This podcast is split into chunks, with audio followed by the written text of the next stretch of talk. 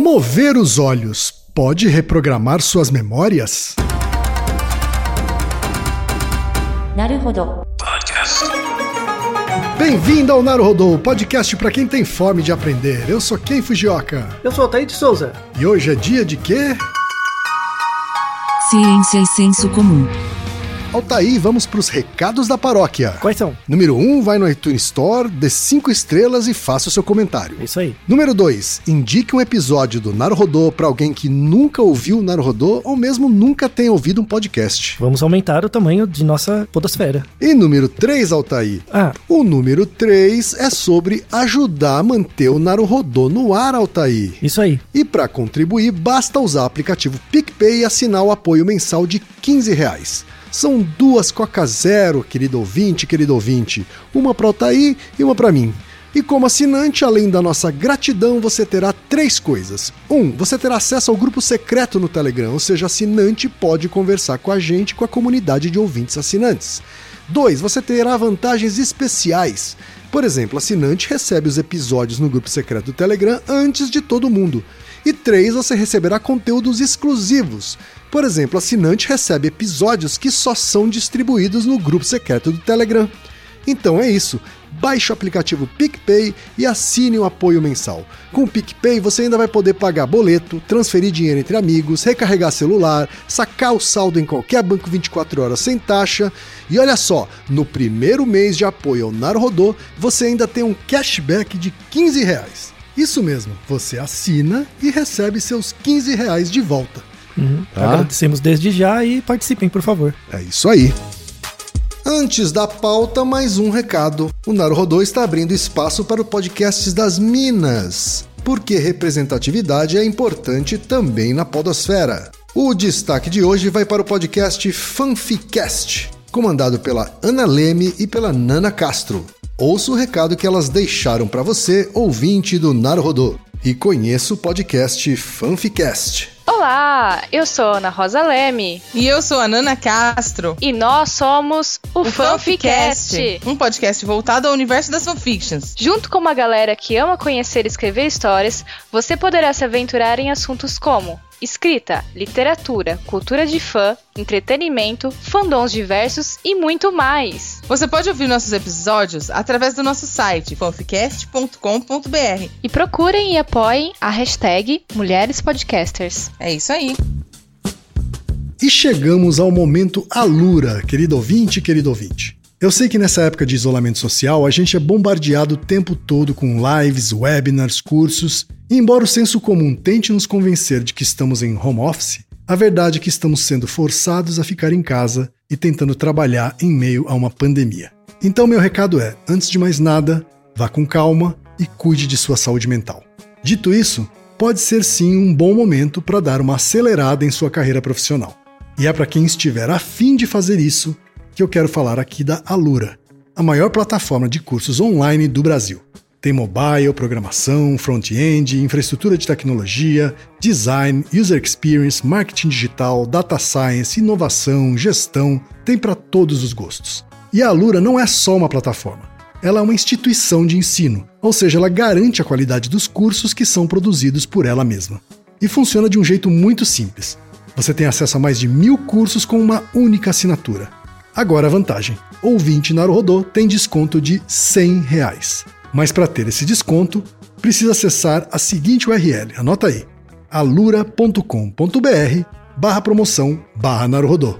Repetindo, alura.com.br barra promoção barra Naruhodô. Altaí, temos pergunta de ouvintes, Altaí. Uma pergunta que vai fazer você virar os olhos e mudará a sua vida. Olha só. Altaí, são três ouvintes diferentes, de lugares diferentes, com a mesma pergunta, Altaí. Olha só que coisa interessante. Em anos diferentes também. A gente tem o primeiro e-mail do João Matos, que é engenheiro de computação e tem 33 anos, mora em Salvador, Bahia. Ele diz o seguinte: Primeiramente, sou um grande fã. Pra mim, o Altair é o Hermione Granger do mundo real. É a Hermione Granger do mundo real. Comecei a ouvir o podcast ano passado e adorei. Estou maratonando bem devagar, pois é muita informação. Quanto ao EMDR, eu ouvi comentários apaixonados de uma psicóloga defendendo bastante e resolvi pesquisar um pouco. Na minha primeira fonte, a Wikipedia, o MDR é descrito como uma pseudociência, com referência. Lendo a referência, notei vários questionamentos ao método, porém, embora controverso, me parece que tem bastante gente utilizando e defendendo. Outro problema é que esse artigo era de 2001. De lá para cá, talvez muita coisa já tenha acontecido.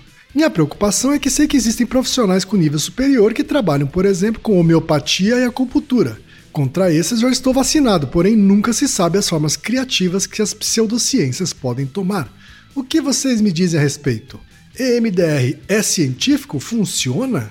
A gente também tem o Leonardo Guimarães, que tem 33 anos e é professor de psicologia em Goiânia, Goiás. Aê. E ele diz o seguinte: minha pergunta é sobre uma psicoterapia chamada EMDR, o Eye Movement Desensitization and Reprocessing, ou dessensibilização e reprocessamento por meio de movimentos oculares.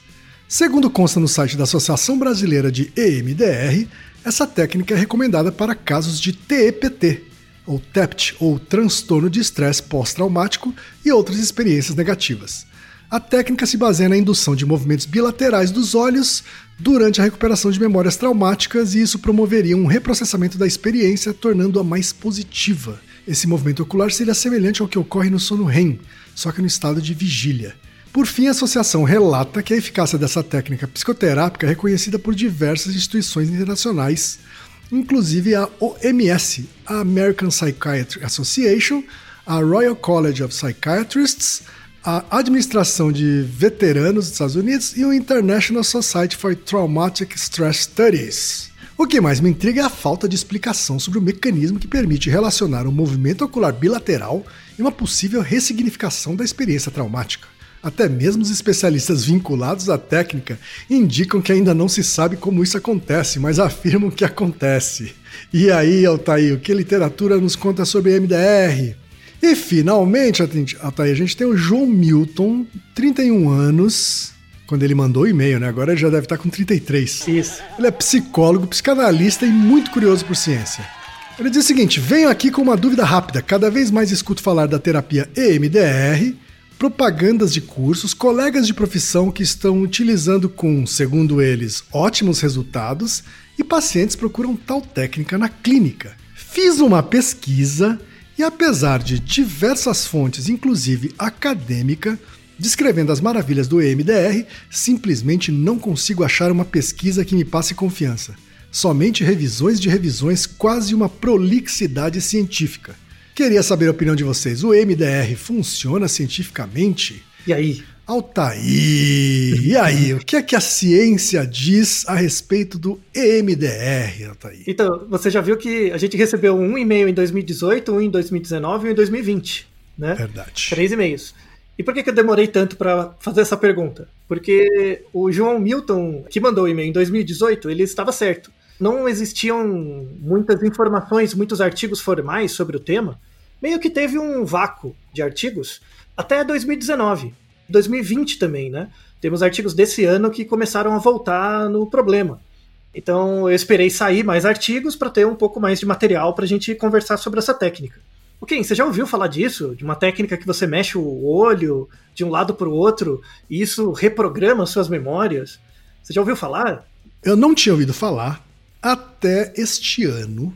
Uhum. Tem uma série que eu assisto, até que chama Billions. Tá? É uma série para se divertir tá? Não tem nada muito profundo, não. É, é ficção, né? assim?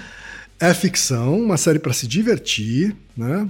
Que fala da, da escrotidão dos mundos dos bilionários, né? E do, do mercado de especulação financeira. Mas o que importa é que um dos personagens principais, que eu não vou dizer qual é, e nem vou dizer em que contexto, ele vai numa psicoterapia que utiliza essa técnica. Uhum. Ah, então ele, ele, sei lá, tem um, ele, o terapeuta coloca um aparelho na frente dele, ele tem que ficar desviando o olhar dele, olhando para um lado, para o outro. Né?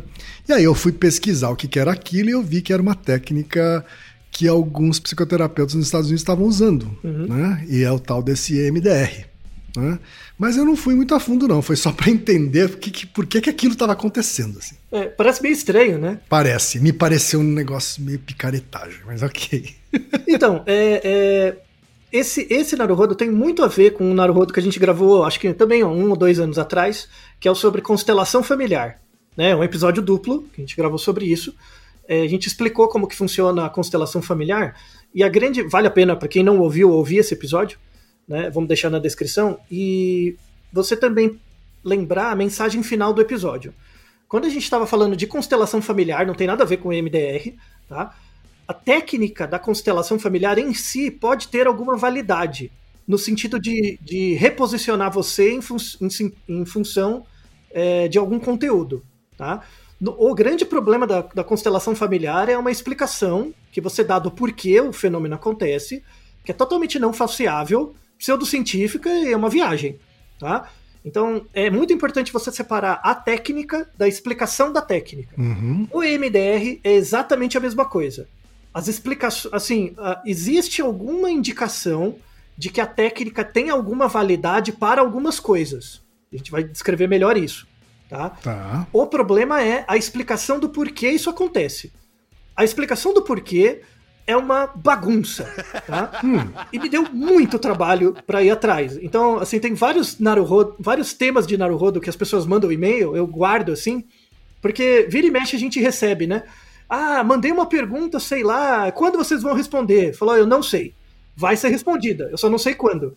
Porque tem algumas perguntas que eu fico cozinhando, né? Fica assim no fundo sim, da cabeça, sim. cozinhando falou, não, ainda não tá bom, ainda não tá bom, não surgiu o trabalho. Até porque às vezes ele a, a, acaba se relacionando com o outro. Né? Isso, né? é. Ou, ou, tem muito pouco trabalho, ou tá, a área, o campo do conhecimento ainda tá muito vago e tal. O MDR é um desses. Tá? Eu tava uns dois anos bolando sobre isso, até que agora parece que surgiu algumas coisas que dá para amarrar. Tá? Mas a, a, grande mensagem desse, desse episódio é que o, o MDR pode ter alguma indicação para algumas coisas. A questão é que as explicações que as pessoas dão, principalmente psicólogo, tem muito psicólogo que usa essa técnica, e psiquiatra, muitas explicações são totalmente estapafúrdias, tá? Por duas razões. Uma porque o, a pessoa só estuda a área dela, né? Então, e, e isso gera certa, certas miopias para outros campos, outros níveis de causa, né?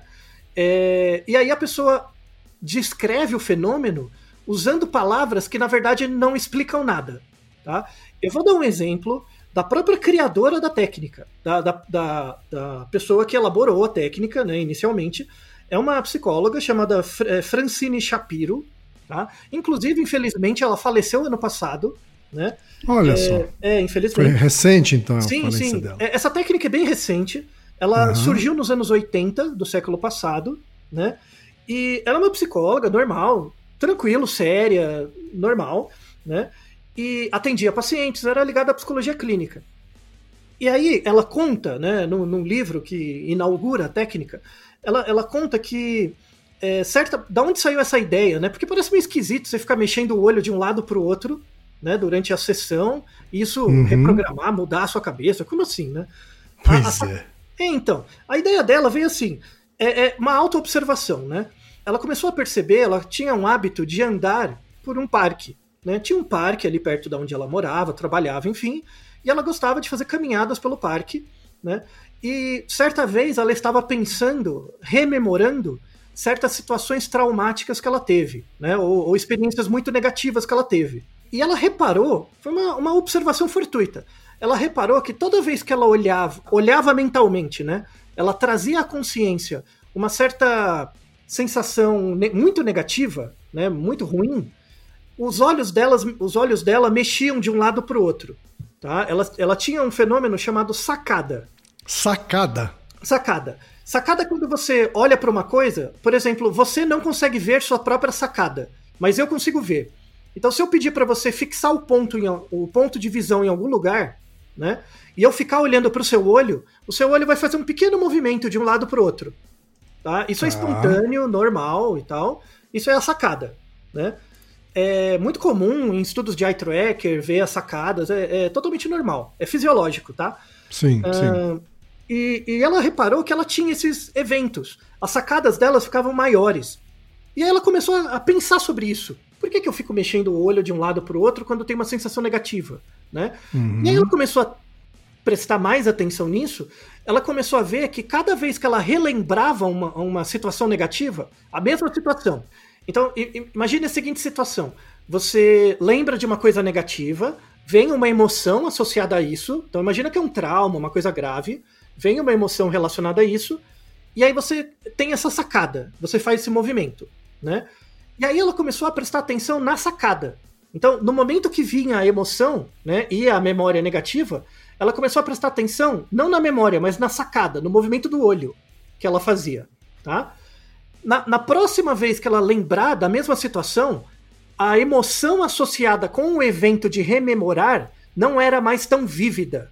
Tudo bem? Tá. Então parece, assim, a, a explicação, né? Eu tô dando até uma explicação mais acurada do que eu. É como se essa memória ficasse difusa, é isso? Então, você, você na verdade tem dois eventos, né? Hum. Você tem o, o comportamento de lembrar de algo e a emoção Tá. associada com isso. Certo. E para ter isso, né, para ter a memória e para ter a emoção, tem que ter um outro mecanismo que é o mecanismo atencional, tem que ter a atenção. Você tem que estar prestando Uhum. atenção no que você está lembrando, né? Sim. Quando você desfoca a atenção para o movimento do olho, né, parece que gera uma desconexão entre o comportamento de lembrar e a emoção associada com ele.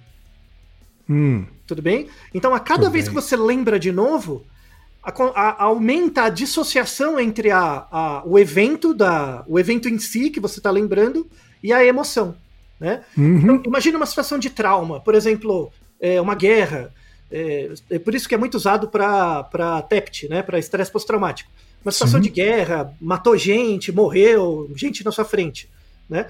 Naquele momento em que você viu um evento ou sofreu um evento traumático, tipo um estupro, né? Você sofreu um evento traumático, na hora que você lembra, a emoção vem junto, né? Vem, vem junto a sensação, né, do, do, do que está acontecendo, da falta de controle, da desesperança, do desespero, né? Quando, no momento que você lembra essa coisa, eu associo com outro evento motor, né?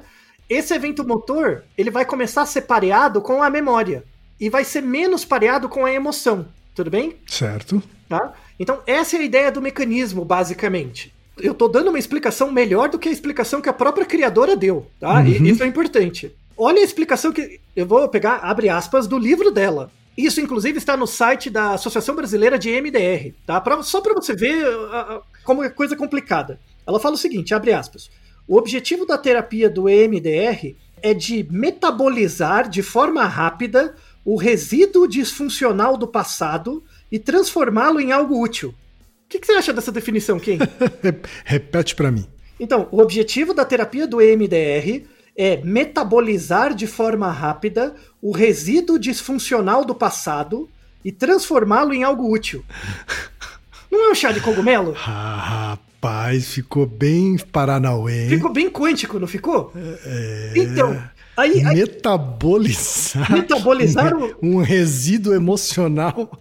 disfuncional do passado. Ai, ai.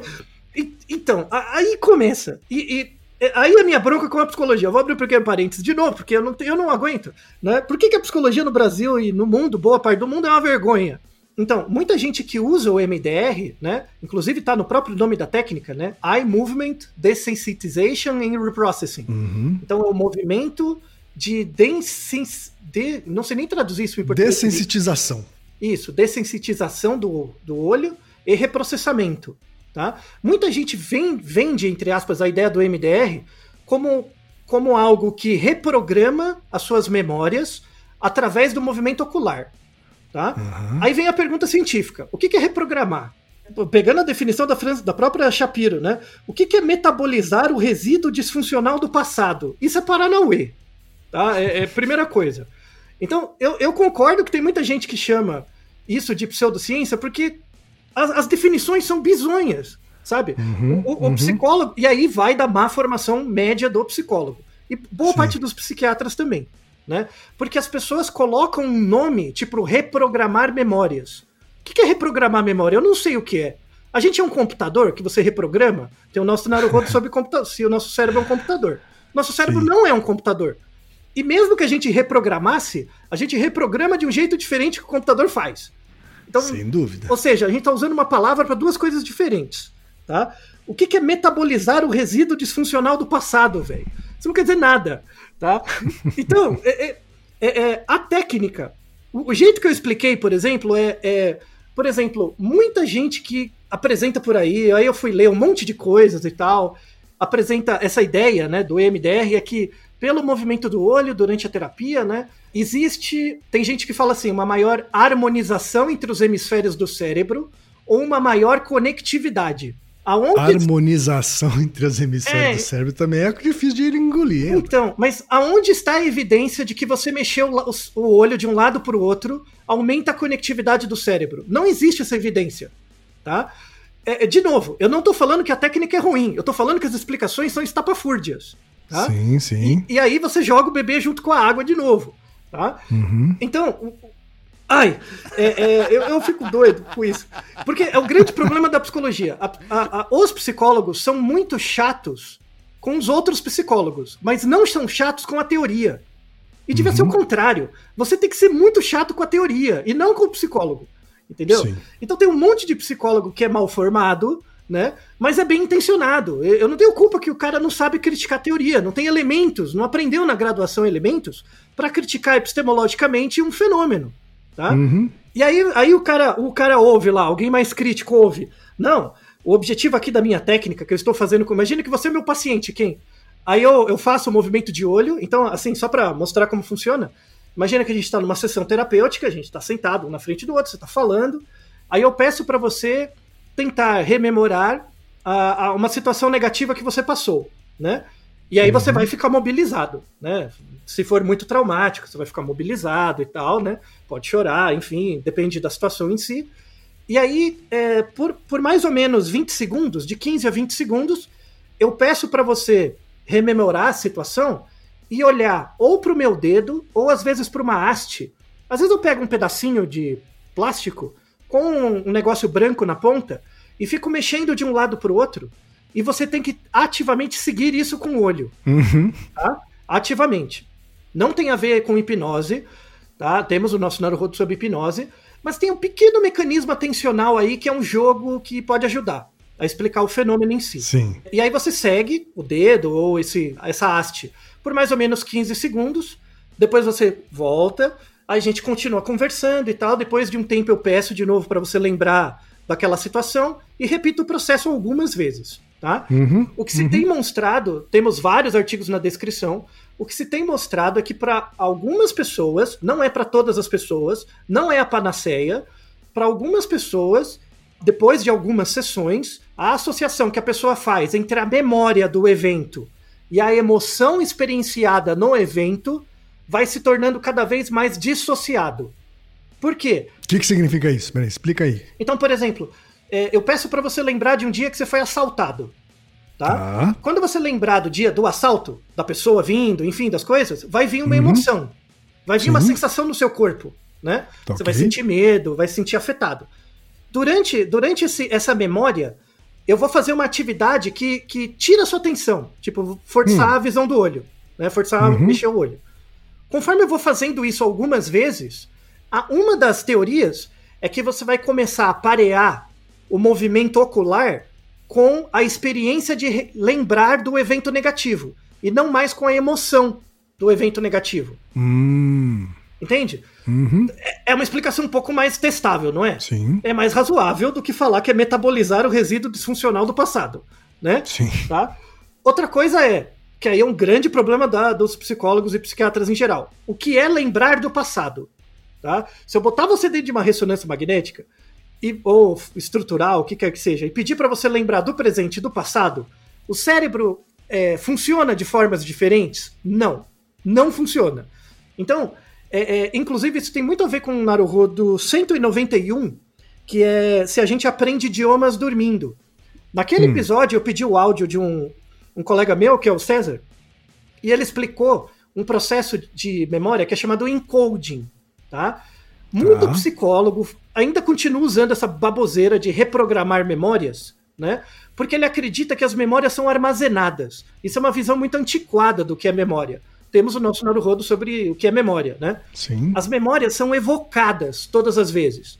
Então, todas as vezes, assim, quando um evento acontece no passado, né, o trauma aconteceu no passado, ele não volta de novo. O que volta é a, o comportamento de lembrar dele. Tá? Certo. Se no momento que eu estou relembrando uma situação, eu pareio isso com outra coisa, isso automaticamente muda a minha experiência da memória na próxima vez. Tá. Tudo bem? Vocês, publicitários, usam muito isso para mudar a experiência de marca. Então, você está acostumado a consumir um produto, né? Uhum. Aí eu, eu mudo, eu mudo, por exemplo, o- a embalagem do produto, ou o cheiro do produto, ou o local onde você consome o produto, a sua memória do produto vai mudar com o tempo. Sim. É a mesma coisa do trauma. Então, cada vez que você revi- revisita o trauma, como o trauma, quando ele acontece, é um evento muito sério, né? Que envolve os- toda a sua atenção, né? Quando volta, volta muita coisa junto. Porque é um evento muito forte, né? Sim. A partir do momento que eu vou associando essa memória com outros eventos dissociados, a, a- a relação entre o- a experiência do medo, por exemplo, e a memória do medo vai separando. Então, então, conforme a pessoa vai rememorando isso, em geral vai ficando cada vez mais distante dela, né? Isso seria o mecanismo de reprogramar, entre aspas, que na verdade não é reprogramar, isso chama controle de estímulos, né? Um pareamento de estímulos e tal. Só que o povo coloca um nome para parecer muito maior do que de fato é. Mas tem, mas, tem, mas tem uma técnica aí, né? Tem uma técnica. Então, e aí que a gente entra no, no, no lance. Por exemplo, imagina que eu peço para você lembrar do trauma, só que em vez de você mexer o olho de um lado pro outro, eu peço para você, eu sei lá, eu fico batendo palma na sua frente, Tá. tá? E você presta atenção na- no bater palma. Será que isso faz o mesmo efeito do olho?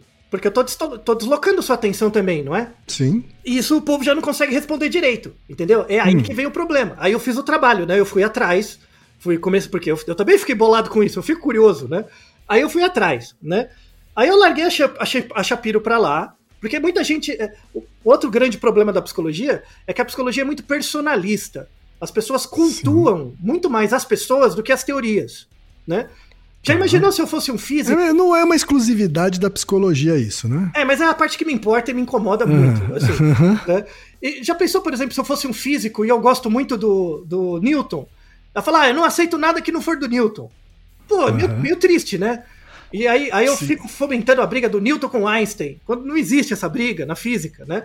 A psicologia devia ser assim, mas não é, né? Tem, vai ter um monte de psicólogo aí que vai morrer abraçado com o Freud, com o Skinner, com o Lacan, em vez de estudar psicologia de verdade, né? Como tem muita gente que endeusa a Shapiro, nada contra, as sacadas dela são muito boas, só que as explicações que ela dá são muito limitadas, tá? Sim. E aí eu fui para outras áreas da psicologia, né? Achei um rapaz russo, né? Que no começo do século XX achou a mesma sacada que ela e tem uma explicação muito mais legal, né? Ah, que é um rapaz, um, um russo, é, chamado Alfred Yarbus, né? É, mais ou menos 30 anos antes da Francis Shapiro, vou deixar no artigo da descrição, é, um artigo sobre a vida desse cara, sensacional, Aham. o Alfred Yarbus, né? Você vai ver que ele vem de uma outra pegada, assim, e o artigo foi publicado numa revista de percepção, de psicologia da percepção, né? sei. Ele tem um livro excelente, recomendo para os psicólogos lerem, que é chamado Eye Movement and Vision, tá? movimentos dos olhos e visão. Então ele já propõe uma dissociação entre visão, que é um comportamento mais holístico, do movimento do olho, né? E ele fez um experimento muito legal, que foi reproduzido inclusive nesse artigo em homenagem a ele, né? É, o experimento dele é muito legal. Ele fez assim: ele pegou um quadro, uma obra de arte de uma, de uma pintora russa, a Ilha Pepin. O nome do quadro é chamado Visitante Indesejado. É um quadro que tem uma sala, tem uma pessoa entrando pela porta e uma outra pessoa dentro da sala meio assustada com a presença dessa pessoa, tá? Tá. É uma obra de arte, tem lá no artigo, é uma obra bonita e tal, né?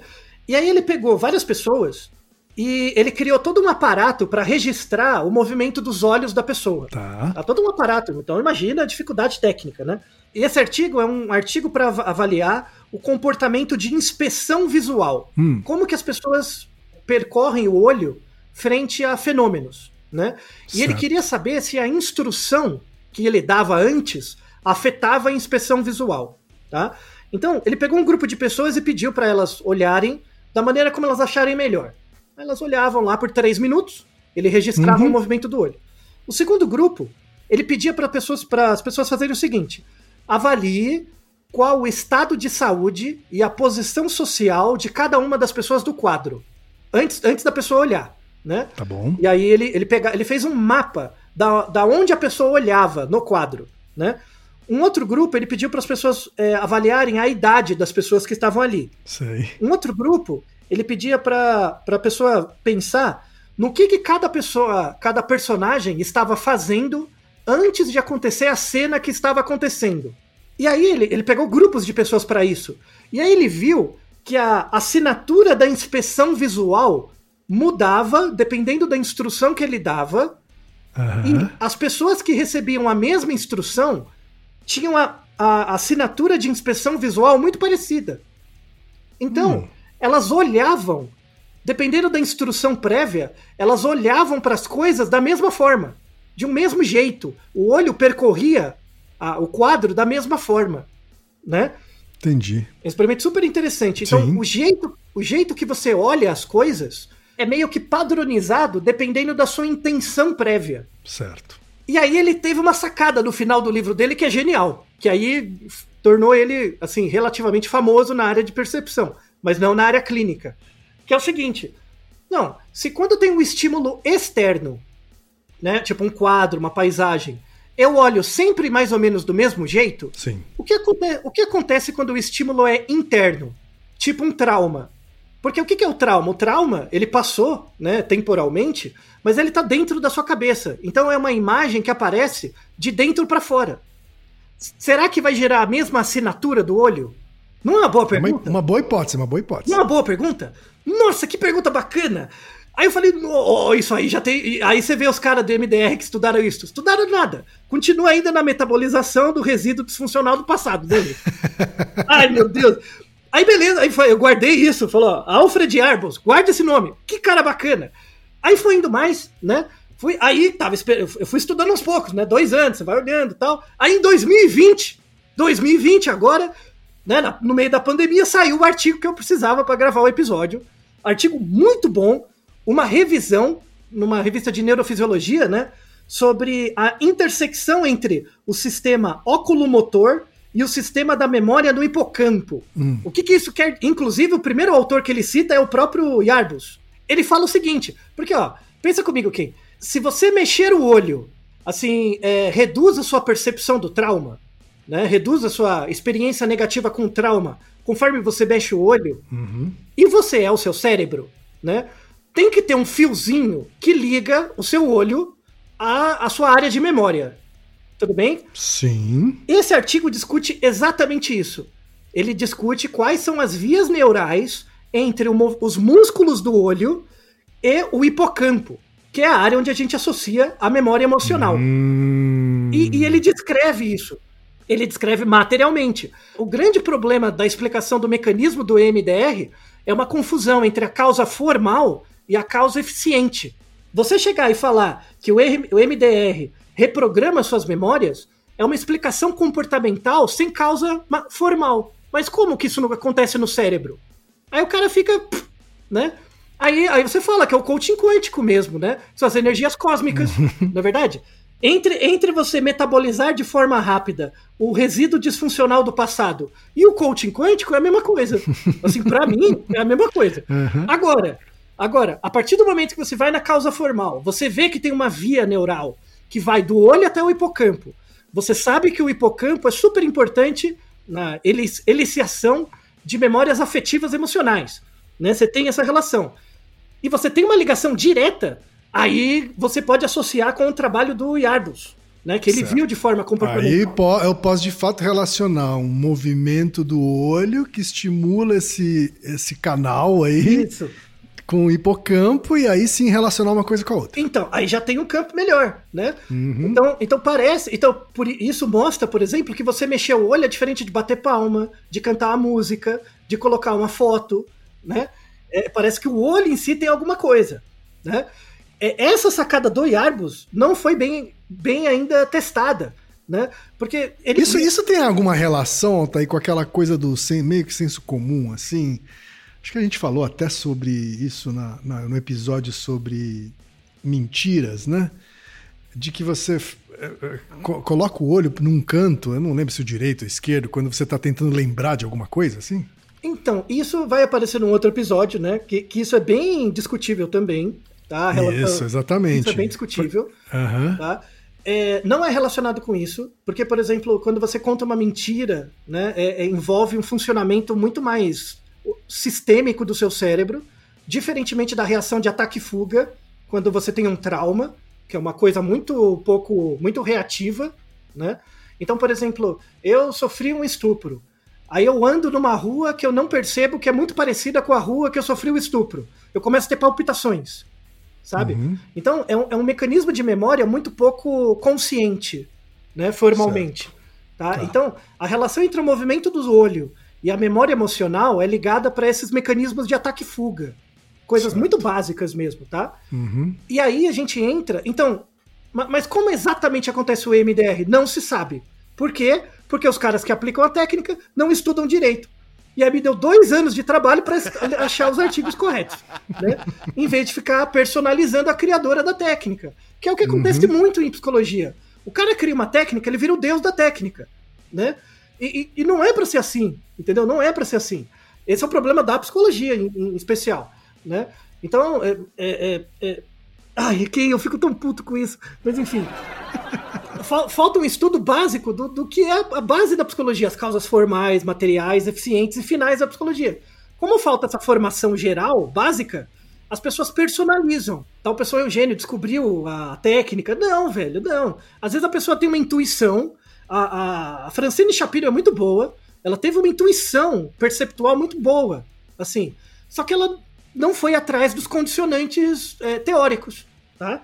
Uhum. É, é, a ligação do alfa. Seria, uma, seria uma, uma um afastamento do, da, da biologia por parte dela, assim? Pode ser, pode ser, pode ser isso. Mas tem muito psiquiatra, por exemplo, que usa EMDR e também não tem esse nível de explicação. Por quê? Porque não conhece a biologia, mas não conhece percepção. O estudo da percepção, né? Ele, ele estuda só a, a fisiologia do olho, mas não a percepção do olho que aí tem que ser dentro dos estudos de Gestalt, de psicologia da percepção mesmo, né? Então, é, é, de novo, é a grande cisão das áreas que estraga tudo. Por exemplo, o MDR, diferentemente da homeopatia, que é a picaretagem mesmo, né? Se você continua usando homeopatia, ou você é inocente, ou foi enganado, ou está sendo picareta, porque o mecanismo da homeopatia já foi todo falseado, ele pode ser muito mais explicado pelo placebo, temos o nosso Naruhodo sobre o placebo, do que pela, pela explicação que as pessoas dão, né? O caso do MDR não é grave assim, né? O que não se tem é um consenso do porquê a, a, o fenômeno acontece. Mas a técnica em si tem alguma validade. Alguma validade. Isso é importante. E aí vamos aos artigos que tentam avaliar essa, a validade dessa técnica, né?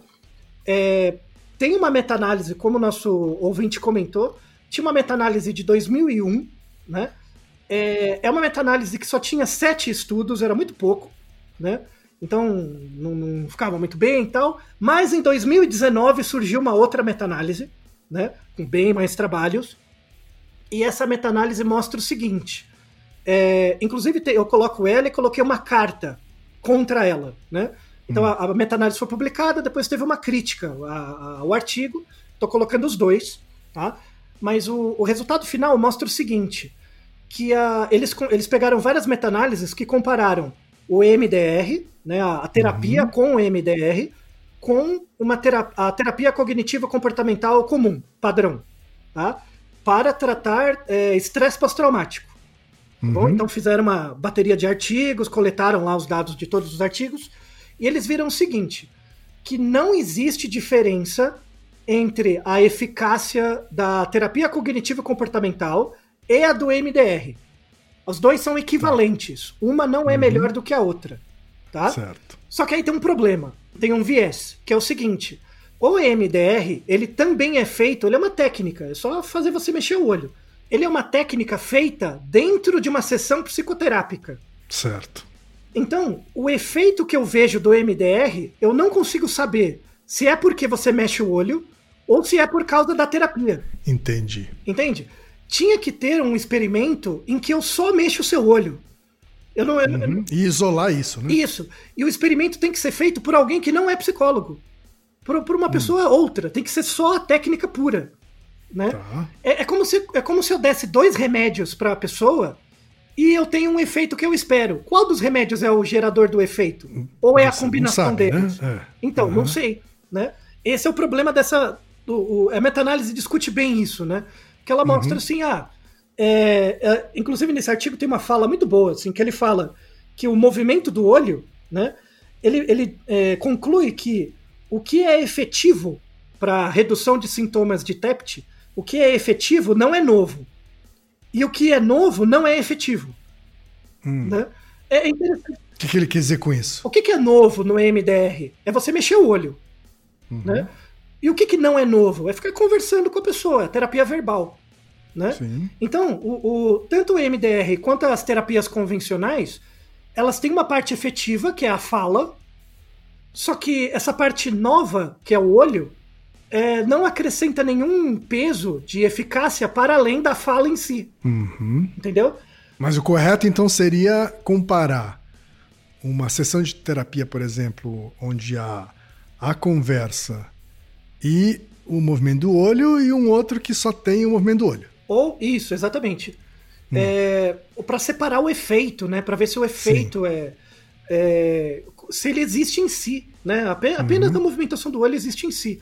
E aí eu comecei a procurar artigos que relacionam, usam eye tracker, né? Movimento do olho medida pelo eye tracker e EMDR. Sim. Aí vê se eu achei algum artigo. Não. Não tem. que é o jeito de testar a Que hipótese. seria né? uma técnica óbvia, né? Usar o eye tracking para acompanhar a- a- o movimento do olho, né? Isso. E por que que isso não acontece? Porque os caras não conhecem o Alfred Arbus, que é o russo lá, lá do outro lado, que estudava outras coisas, e ele usava eye tracker. Então, est- estou cantando uma pedra. Para quem usa MDR aí, quer, quer fazer uma pesquisa séria, vai lá no texto do Alfred Arbus, dá uma olhada no jeito que ele faz o experimento e tenta reproduzir unicamente o movimento ocular. Tá? Isso é muito pouco vago. É, é, assim, desculpa, é muito vago, né? A evidência real do movimento do olho. É muito vaga, tá? E por ser vaga, e também por ter muita. Os profissionais que atuam nessa área terem uma formação muito diversa e muito incompleta, né? Você, você vê MDR sendo usado para estresse pós-traumático, para ansiedade, para depressão, para fobia, para um monte de coisas para as quais ele não tem indicação. Tá? Certo. Então, isso vale também para hipnose. Tem um monte de hipnólogo que falando que hipnose trata desde vida passada até frieira. É- é- isso é complicado. É complicado. É. Sabe? O cara. Tem alguns, inclusive, que vão pro Big Brother, né? Ai, que vergonha. É- E é- vendem, e vendem essa, essa, essa hipnose, sessão de hipnose para curar qualquer coisa. Pois é, então isso mostra dois problemas. A pessoa confunde a terapia com a técnica, acha que a técnica tem uma eficácia em si sem a terapia. É, em geral, aquelas pessoas que fazem um curso de, de final de semana e começam a aplicar, né? É, é, quando você reduz uma terapia a uma técnica apenas, você transforma o paciente como se fosse um carro. Por exemplo, você já teve um Uno, quem? Não, Aquele- felizmente não. Aquele Uno quadrado? Todo- Felizmente não. Pra quem já teve um Uno daquele antigo, sabe que todo Uno tem um problema de fabricação que a longarina estoura, conforme você vai usando. Todo Uno tem esse problema, a longarina estoura, né? Então, Aquele Uno antigo, né? Isso, aquele Uno mais antigo. Uhum. Então, quando você vai no mecânico, o, mecânico bate o olho no Uno, ele vai falar, deve ser a longarina, né? Aham. É, é a mesma coisa que você pega o hipnólogo, o MDR, o coaching quântico formado no final de semana, ele olha para a pessoa, ah, você deve ter isso. Porque ele olha a pessoa como se fosse um carro, né? Sim. Então, tem carros que de fábrica tem um problema na bomba d'água. Ah, se você tem esse carro, é o problema na bomba d'água. Uhum. Esse é o problema de você reduzir a terapia à técnica. Existe uma coisa que é fundamental por trás de todas essas técnicas, assim, que é a interação.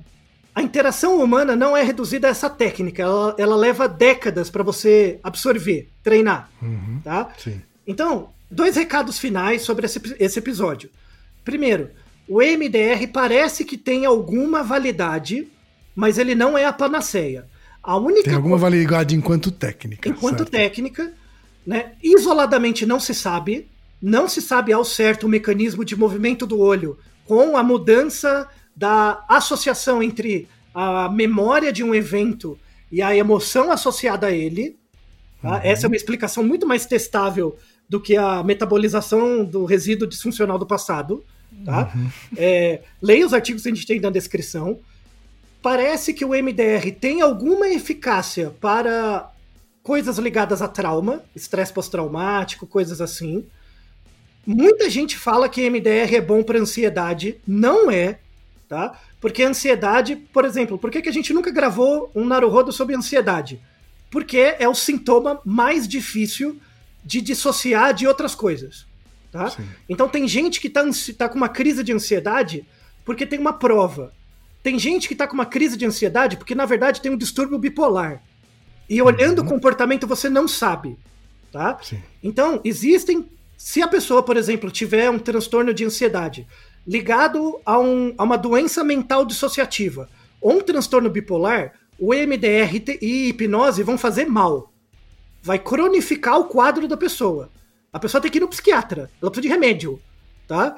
Às vezes outras pessoas têm problemas mais situacionais, coisas da vida. Aí a técnica até pode ajudar um pouco, né? Uhum. Então, o problema é, quando a pessoa é mal preparada, ela só sabe a técnica, mas não sabe, não tem uma formação, uma graduação, ela não se debruçou sobre as quatro causas da técnica que ela está estudando, ela vai reduzir a pessoa à técnica e ela pode gerar mais malefício do que benefício. Tá? Sim. Então a, a recomendação é assim: o MDR parece que tem alguma validade, mas caso você procure um profissional que trabalha com isso, veja antes de mais nada a formação dele. Se não tiver uma graduação, pelo menos, condizente com a prática, né? Seja em medicina, seja em psicologia, seja, sei lá, né? Ou, ou cursos preparatórios que mostrem que a pessoa sabe minimamente explicar o fenômeno, né? E não fica explicando que é reprogramação mental, porque isso não explica nada, né? Uhum. não faça, sabe? É, é- isso é uma coisa assim muito, muito importante para a gente colocar como divulgação científica, é separar a completa pseudociência, mesmo que aí é charlatanismo, tá? De coisas que têm validade, mas a, a- o ensino da técnica é separada da terapia e é massificado. Qualquer um pode fazer um curso de MDR e aprender. Tá? Uhum. Isso abre precedente para você fazer mal para as pessoas de forma sistemática. Então, só para fechar né, o episódio, vou terminar com uma comparação.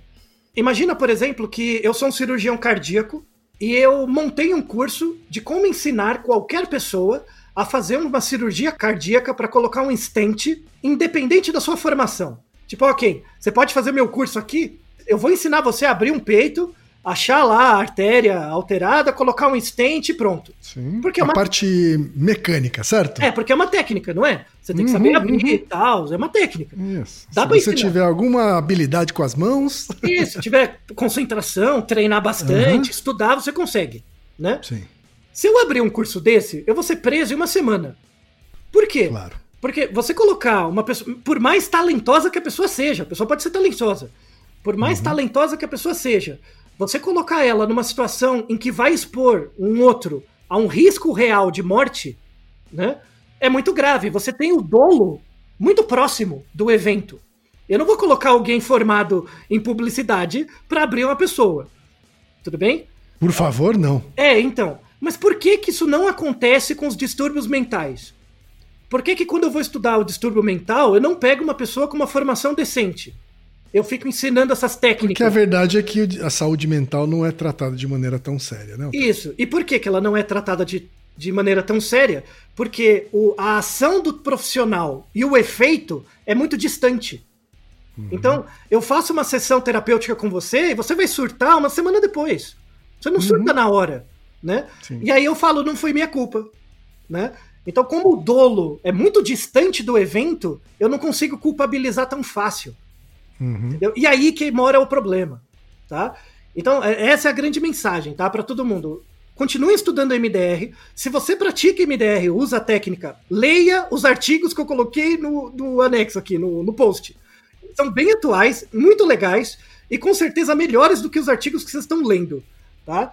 E vá atrás do Alfred Arbus, que é um cara super legal e pode dar muitos insights. Falta, por exemplo, estudos de mestrado e doutorado sobre essa técnica. Tem coisa nela, tem coisa. tá? Só que os profissionais da área têm que incorporar as quatro causas e ter uma formação holística para que essa técnica tenha, de fato, o mérito que ela merece. Perfeito, Altair. E Naruhodô, ilustríssimo 20. E você já sabe, aqui no Naruhodô, quem faz a pauta é você. Você tem alguma pergunta pra gente ou quer comentar algum episódio? Escreva pra nós. podcast@naruhodô.com.br. Repetindo, podcast@naruhodô.com.br. e lembre-se, mande nome completo, idade, profissão e a cidade de onde você está falando. É isso aí. な podcast é, é apresentado por b9.com.br.